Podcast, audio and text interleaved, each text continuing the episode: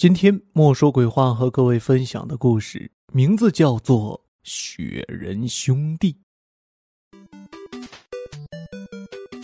各位八零九零后的朋友们，还记得童年时代的小霸王游戏机吗？在那个电脑还没有完全普及的时代，小霸王可谓是很多孩子们休闲娱乐的最佳选择。其中有一款非常经典的游戏，叫做《雪人兄弟》。今天要给大家讲的这个故事，就和这个游戏有关。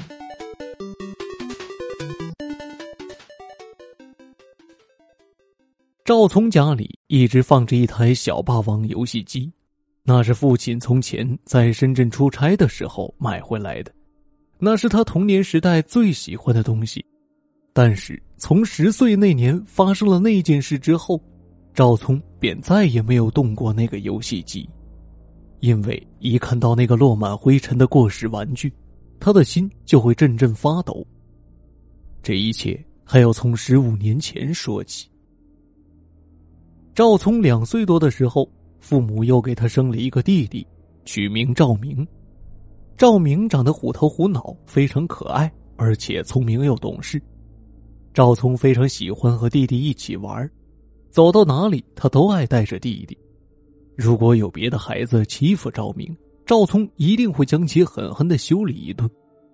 赵明也很听赵聪的话，赵聪说什么他就做什么。每到周末，兄弟俩最大的乐趣就是打开电视，插上游戏卡带，一人一个手柄，玩父亲给他们买的小霸王游戏机。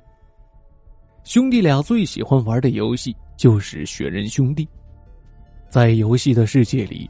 赵聪扮演雪人哥哥，赵明扮演雪人弟弟，两个人团结协作，一起消灭为非作歹的小怪兽和 BOSS，闯过了一道又一道的难关。虽然已经通关无数次了，但兄弟俩仍然没有失去玩这个游戏的乐趣。年幼的赵聪和赵明始终认为，无论在现实还是游戏中，他们都是最亲、最团结的雪人兄弟。但是。这一切都从弟弟赵明上学后发生了改变，不知是继承了谁的优良基因，赵明对知识的接受程度非常快，学习成绩非常优秀，远远的超过了同龄的孩子，每次考试都是满分，上学仅仅半年他就获得了三好学生的奖状，街坊邻里都称他为神童。其实赵聪学习成绩也不差。在班级里也勉强排得上中上游，可是，在这个大放异彩的弟弟面前，他的成绩根本不值一提。每次父母带兄弟俩外出遇到熟人的时候，大家都会夸奖赵明如何聪明、如何优秀，却对赵聪不闻不问，这让赵聪很不舒服。他最讨厌的就是被别人忽视。更让赵聪生气的是。父母对自己的态度也悄然发生了转变。从前，父母对自己和弟弟向来都是一视同仁，但自从弟弟上学后，父母对弟弟明显比自己要好得多，而且还经常有意无意的说教自己：“好好跟你弟弟学学，都那么大了，还这么贪玩。”渐渐的，赵聪开始厌恶起弟弟来。虽然他没有把这种厌恶表现出来，但一看到弟弟，他就会觉得怒火中烧。都是弟弟抢了自己的风头，他如果消失就好了。对，让他消失。在深深的妒忌和愤怒中，年仅十一岁的赵聪在心中酝酿出了一个可怕的念头：除掉弟弟。赵聪的家是平房，住平房的家庭里。难免会有老鼠光顾，所以父母在家里预备了老鼠药。因为怕孩子误食，他们把老鼠药藏在橱柜的下面。赵明并不知道这件事，但赵聪是一清二楚的。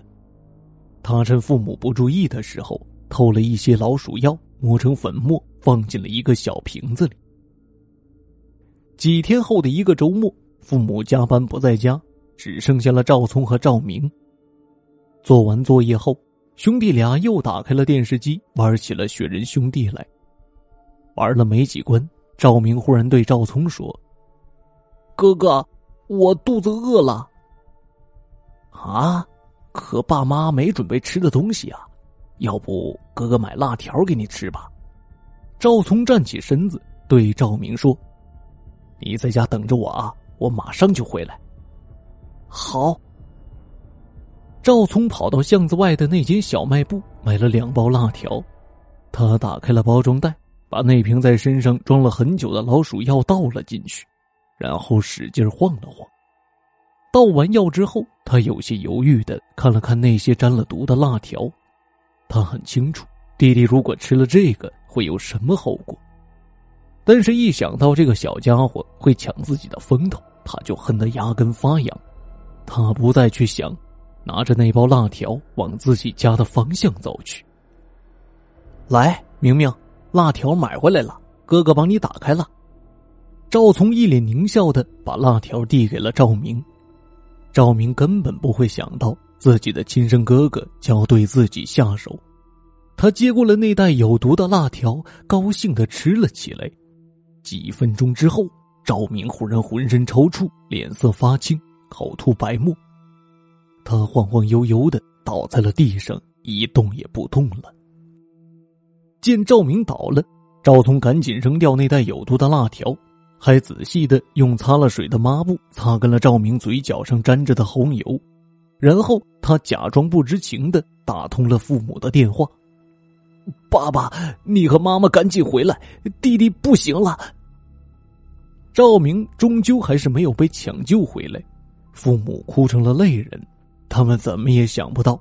自己最疼爱的小儿子会因为误食鼠药而死。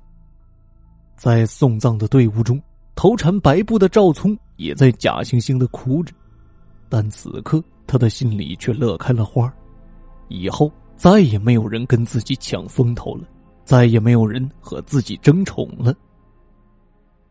办完赵明的丧事后不久，赵聪一家就搬离了故乡，去了千里之外的大城市打拼。这一走就是十五年，十五年来，赵聪也会偶尔想起赵明，但是一想到他是被自己害死的，赵聪就会心惊肉跳。虽然他不信鬼神，但无辜惨死的弟弟始终是他心灵深处无法抹杀的噩梦。然而巧合的是，赵聪念完研究生之后。被分配到了一家高新技术公司担任技术顾问，而这家公司恰好就在自己阔别了十多年的故乡。十多年没回来了，这里的一切都变了模样。曾经斑驳简陋的旧平房被一座座拔地而起的高楼大厦所取代。社会进步的速度是令人吃惊的。其实赵聪本不想来这里，但是面对优厚的待遇和薪酬。他最终还是选择留下，毕竟他需要生存以及优质的生活。赵聪的工作并不算很忙，除了帮助下面单位解决一些技术难题之外，大多数时间还是待在自己的办公室里，聊聊天、上上网。公司对这一方面管的并不严，所以在工作之余，他可以尽情的开小差。那是一个下着雨的晚上。赵聪一个人在公司值班，他做完领导安排的事情后，准备收拾一下，出去买点东西吃。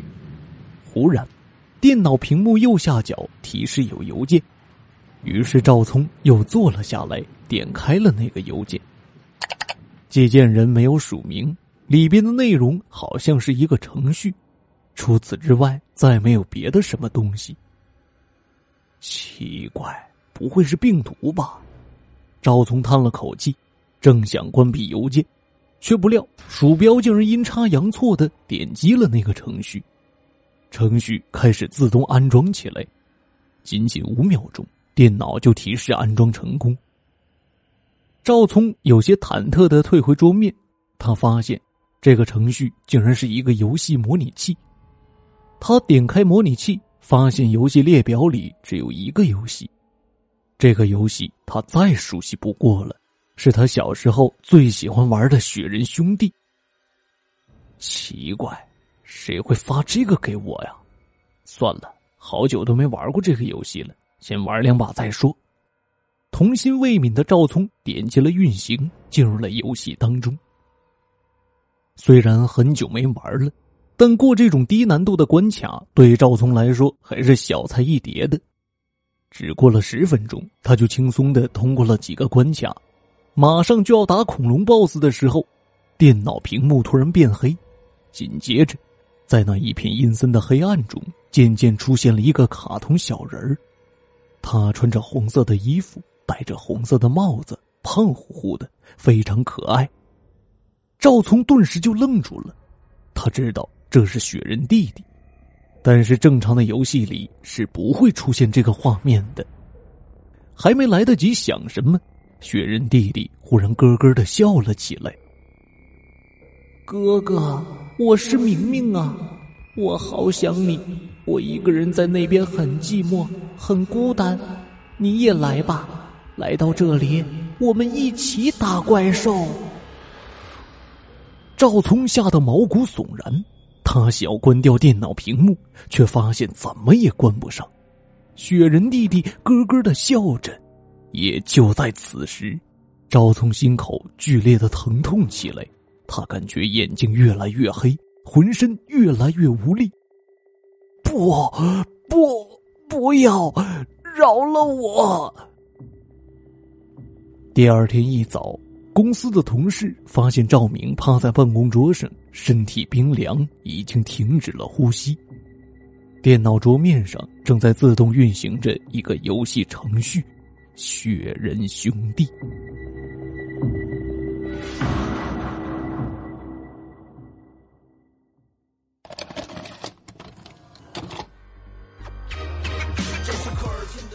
听众朋友，雪人兄弟的故事就为您播讲完毕了，感谢您的收听。这里是莫说鬼话栏目，每周二、周五准时更新。如果您喜欢主播的节目，千万别忘了关注主播。有更多好听的故事在等你哦！我是有声墨梅，感谢您的收听，我们下期节目再会。突破来自内蒙古零四七五不打退堂鼓的雪人兄弟，在老学校的战场立下丰功伟绩。说我废话太多讲道理，不听老人言就怪自己。站着赚钱有志气，战士从来不畏惧。雪人兄弟比剑。